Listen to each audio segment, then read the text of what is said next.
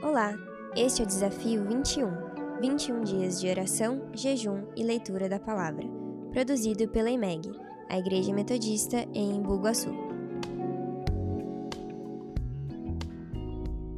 Graça e paz, gente, sejam bem-vindos ao nosso primeiro dia de devocional.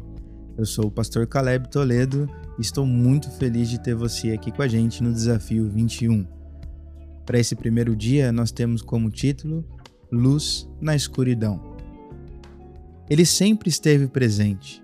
Sim, Jesus estava desde o princípio com Deus e todas as coisas foram feitas por ele. Ele é a vida e luz dos homens. Ele é a imagem do Deus invisível. E o melhor de tudo, como disse John Wesley, é que Deus está conosco. Ele continua sobre nós agindo por nós e através de nós.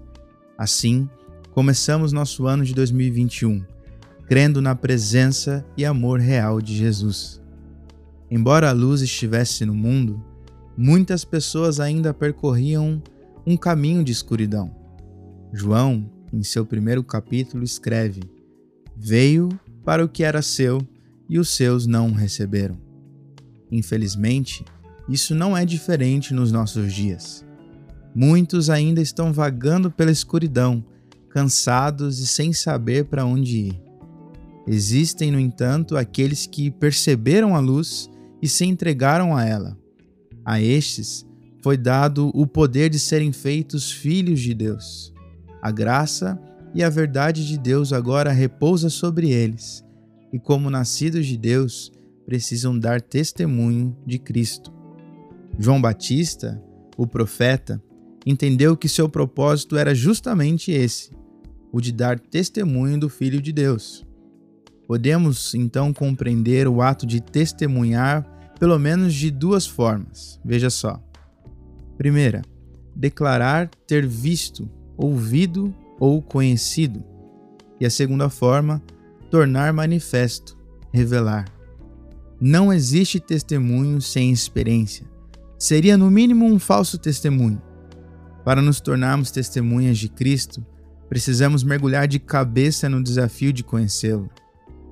Seremos verdadeiras testemunhas quando formos capazes de declarar algo a respeito do que temos visto, ouvido e conhecido. Hoje mesmo, conversava com um de nossos irmãos da IMEG e juntos nos lembramos de como a contemplação é importante na vida do cristão. A criação revela por natureza, sem necessidade alguma de palavras, as obras e os feitos do Criador. Ele está nos detalhes e a sua glória está espalhada sobre toda a terra. Da mesma forma, só seremos verdadeiras testemunhas quando, com nossas vidas, manifestarmos e revelarmos a glória e a luz de nosso Senhor. Em palavras ou ações, Faça Jesus conhecido, seja luz na escuridão. Motivos de oração. Ore pela sua vida devocional. Ore pelo propósito de 21 dias que iniciamos. Ore para que você seja uma verdadeira testemunha. Deus te abençoe. Até amanhã.